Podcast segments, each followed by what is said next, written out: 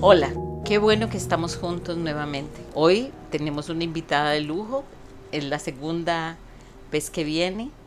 La primera vez, para mí por lo menos, fue una experiencia buena, maravillosa, sobre todo porque se convirtió en una conversación muy amena, muy como la que podíamos tener nosotras dos igual en cualquier otro momento.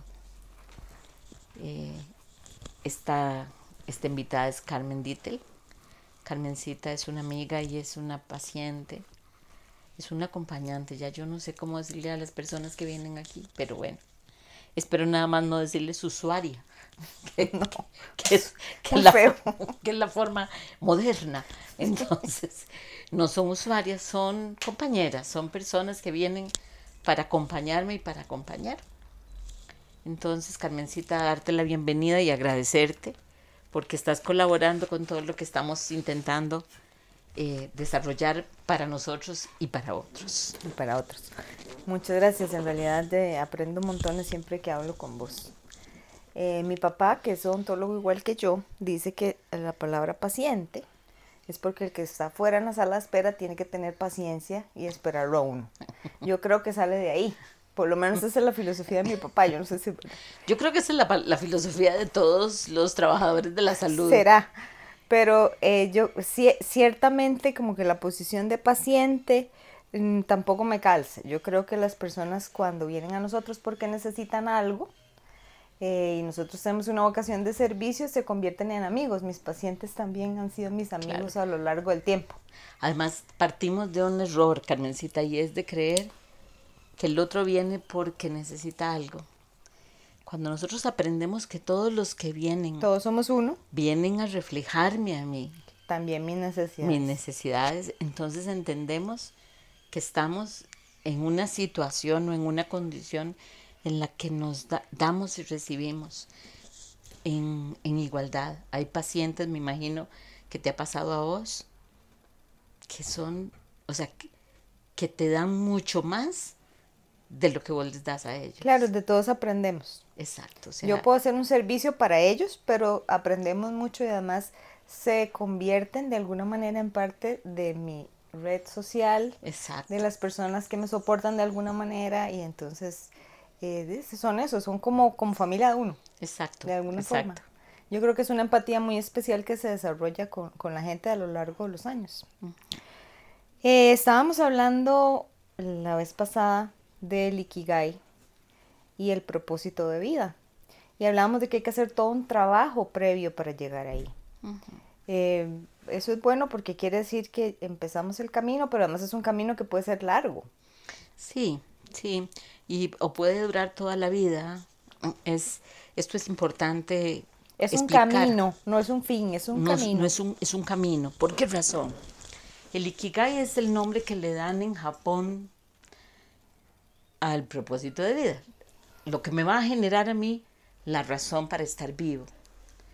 Yo tengo una razón para estar viva, que es acordarme, recordar quién soy esencialmente. Pero eso lo puedo hacer a través de la odontología como vos, a través de un trabajo como el que yo ejerzo, a través de ser un pintor, a través de mil opciones. Y el secreto es encontrar ese punto. El hecho es que eso puede ser una verdad movible. ¿Cómo me doy cuenta cuál es mi verdadera pasión? ¿Cómo, cómo me acuerdo de qué, de qué es lo que me apasiona? Lo primero es entender quién soy yo. Ese es el primer paso. Cuando yo entiendo quién soy yo y quién es mi historia, lo hablamos en la conversación anterior tuya y mía, comienzo a darme cuenta cuáles son las voces que me van a dominar. El afecto que no recibí no necesariamente tienen que ser personas. Sin embargo, es un proceso que no es nada sencillo. No. No es que ya me siento y digo, que ¿quién soy yo? A ver, yo soy... No, no, no. así no funciona. No, porque comienza por entenderte en medio de un entorno familiar. Contexto.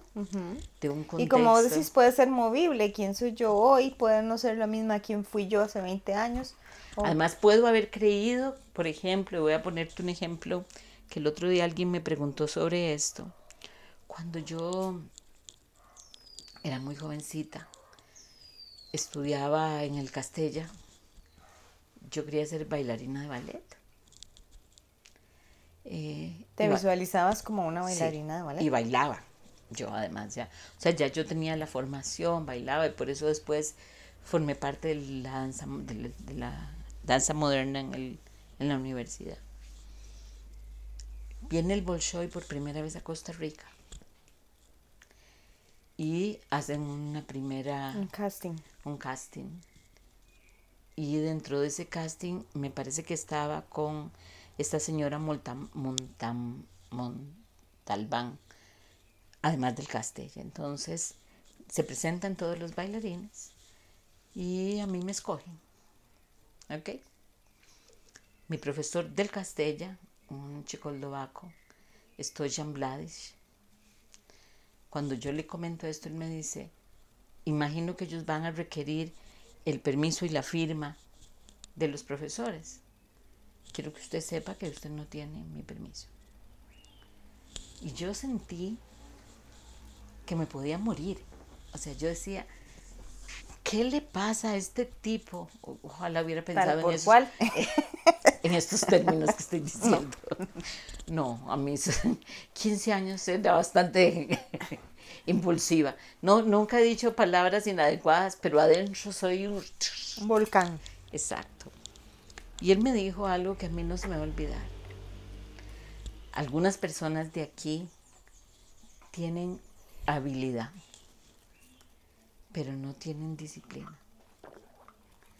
Usted tiene disciplina, pero no tiene habilidad. ¿Qué le quiero decir? Usted va a ser siempre del coro. Y usted va a querer ser la primera bailarina. Siempre va a sufrir. Siempre va a pasarla mal. Porque usted no tiene habilidad. Tiene la disciplina. Y yo me acuerdo lo ofendida y mal que me sentí. Claro. Comprenderás que hoy le agradezco mucho su, claro. su intervención. Visto ahora desde la madurez, entonces puedes entender que te hizo un gran favor. Por supuesto. Porque no ibas a ser feliz y vas a pasar una serie de sacrificios en una disciplina o una profesión que es sumamente dura. Claro. Y nunca ibas a estar satisfecho porque nunca ibas a llegar Pero me hacer lo que hubieras querido. Pero me hubieran preguntado en aquel entonces si esa era mi pasión de vida. Y yo les habría dicho que sí, claro. que esa era mi pasión. Lo que querías. Después entonces ya no era esa, ya era el teatro.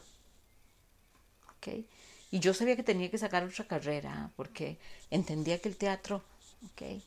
Entonces estudié Como hablamos la vez pasada, porque tal vez había una red social, un esquema de creencias que me hacía pensar que eso no, no era suficiente. No, no era suficiente.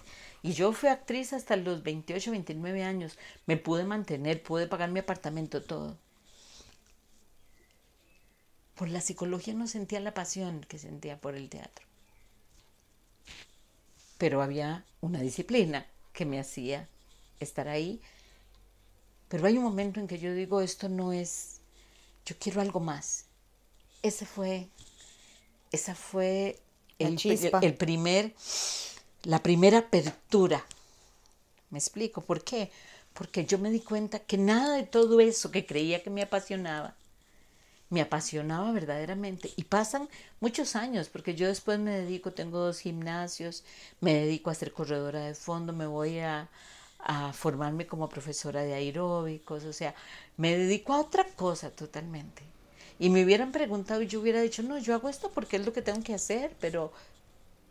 Y lo hacía bien, no lo hacía mal, lo hacía lo mejor que podía, pero no estaba apasionado. comenzó por una decisión personal de decir, que hablamos también la vez pasada, de decir, no quiero más el papel de víctima. Yo merezco ser feliz y evidentemente yo soy algo más que esto.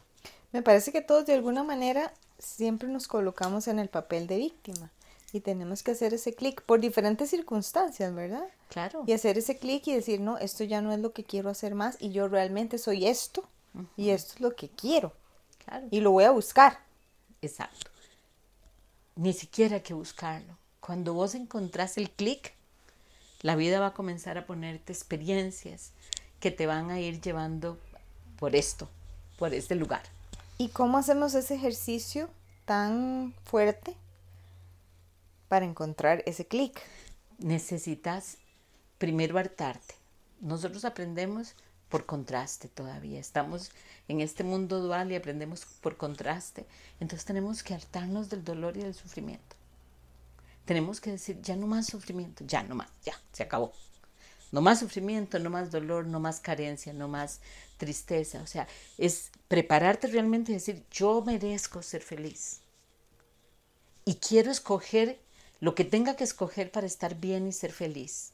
Cuando yo tomo esa decisión van a comenzarse a abrir puertas que las puedes ver. Me preocupa no poderlas ver. Bueno, eso es lo que te iba a decir. La ventaja es que el gran espíritu no se cansa.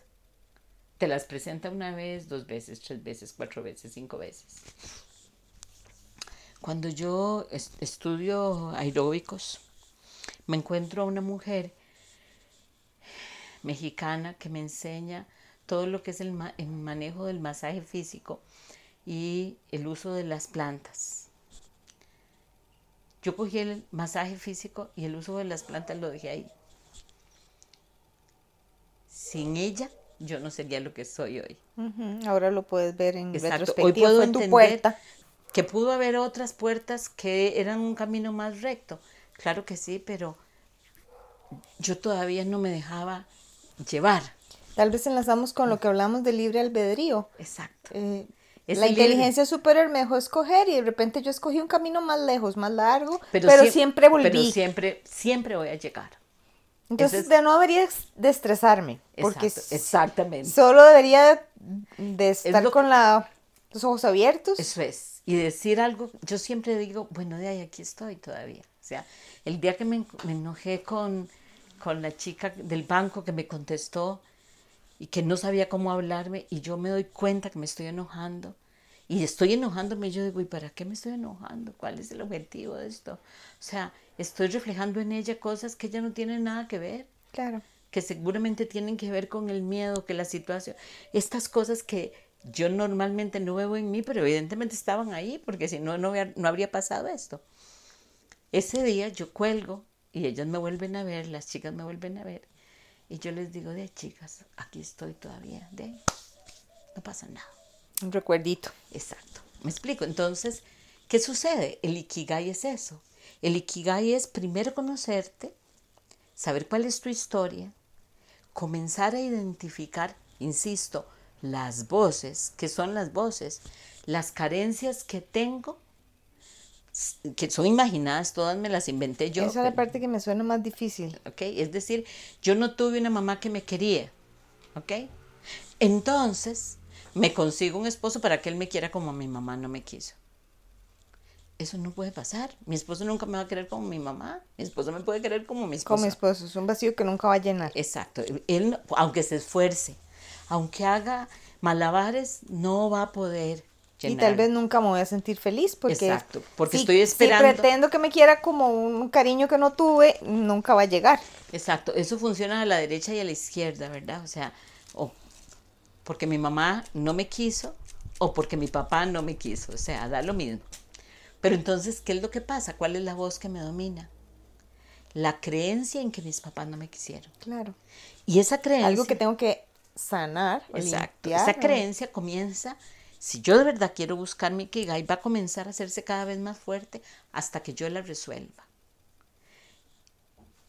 El, el plan que hay detrás, la inteligencia superior, junto con el yo superior, que es el gran espíritu, mi parte que está en el gran espíritu, van a, si ya yo tomé la decisión de que quiero encontrar mi Kigai, van a ponerme todo lo que tengo que resolver primero.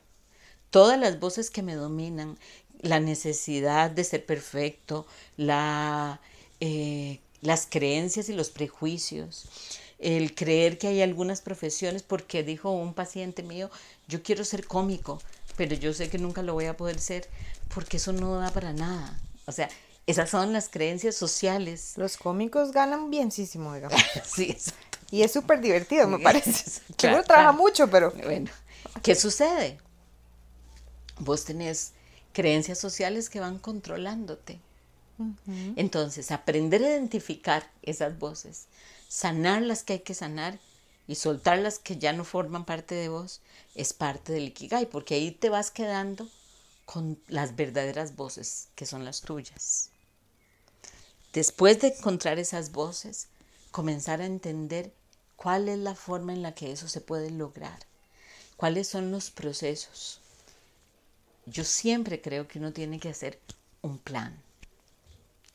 Y los, mis pacientes, mis estudiantes se ríen mucho porque siempre digo esto. Uno hace un plan, pone objetivos a mediano y a largo plazo, y así que lo hizo y lo puso, lo rompe y lo echa a la basura. ¿Por qué? Porque lo que uno está diciendo es, esto es lo que yo quisiera. Este es mi deseo más profundo. Pero lo rompo y lo echo a la basura porque digo, pero por encima de eso, yo quiero ser este ser de luz que soy. Entonces, ya no es mi plan. Quiero o no quiero es lo que soy. Exacto. Entonces, por eso es importante. Entonces van a comenzar a pasar cosas que cada día van a ser más sincronicidades, que no son sincronicidades, sino es que comenzás a darte cuenta, diría Esteban, intuiciones, que ya no van a ser intuiciones, sino que posteriormente vas a- van a ser inspiraciones. Y que vos decís, yo siento que tengo que hacer esto, y siento, y ni siquiera sabes por qué. Pero cuando comenzás a, a darte el permiso de ser guiada, vas a llegar inevitablemente al lugar que más querías llegar. Y además de una manera hermosa, y es un poco lo que te dije la vez pasada, y es sin sacrificio. Si cuesta y hay sacrificio, por ahí no es. Eso es todo lo contrario de lo que nos han enseñado. Nosotros nos han enseñado a hacerle una oda al dolor, al sacrificio, al esfuerzo. Eso es un aprendizaje que he tenido a lo largo de este tiempo, ya años, con vos, y es que realmente es muy rico sentir o aprender que el sacrificio, primero, no es necesario, y segundo, no nos lleva a ninguna parte. Exacto. Ni siquiera es real, como dirías, pero es que no debo sacrificarme para ser la esposa más abnegada. O la- si, si me significa un sacrificio, no, No, es, es, por ahí. O no sea, es por ahí. Vamos a ver, si vos me decís, Carmencita, mm, Marieta, vieras que necesito hablarte, pero solo puedo llegar a las 11 de la noche. Yo te voy a decir, venite, no te estreses, yo, yo, yo te espero. Y vos venís a las 11 de la noche y vamos a hablar y a, trabajar juntas hasta las 3 de la mañana. Una persona fuera diría, qué increíble, cómo se sacrifica. Si eso es sacrificio, entonces mejor no lo hago. No. Me explico, yo tengo que hacer aquello que a mí me, que yo quiero, porque si no yo te dejo en deuda a vos conmigo. Me explico y comienza un poco lo que hablamos. Claro, yo soy tan buena y yo te yo atendí. Y entonces, yo- y yo que otro día no me podés vos. faltar porque yo hice esto por vos porque soy súper buena yo. Exacto. O, o yo invertí de esta manera. O y eso lo hacemos todos. Y lo Claro, hacemos en todas las relaciones. Lo hacemos con los hijos, con los padres. O sea, uno es un inversor. Claro. ¿Me explico? Entonces, lo primero, cuando comenzás a dejarte llevar, es entender que este no es un camino de sacrificio, que no hay dolor, que no tiene por qué haber esfuerzo. Incluso que mis elecciones son mis elecciones. Yo, la otra persona no me debe nada porque yo decidí dar lo que quise dar. Exactamente. Entonces, punto. No me debe nada. Además, los ojos de asombro de Esteban un día de estos cuando me dijo, eh, eso quiere decir que si uno da de aquí para allá, lo mismo va a venir de aquí para de allá para acá. Sí. Si yo te doy y te doy de verdad desde el amor, inevitablemente vos me vas a dar amor. O va a llegar de alguna forma, en, en otra forma. Exactamente, porque es No en la misma. No en la misma, porque es imposible. Ahora, mis ojos tienen que estar abiertos para poder ver el amor que vos me das y que yo lo pueda reconocer. Percibir. Pero si mi amor fue sincero, por principio, porque hay una ley física, yo, para poder darte amor a vos y que vos lo recibas, vos tenés que tener el reservorio del amor activo. Y si vos lo recibís, se va a multiplicar y me lo vas a devolver. Ahora, puede ser que el amor que yo te doy es de llamarte todos los días a las 6 de la mañana y decirte buenos días.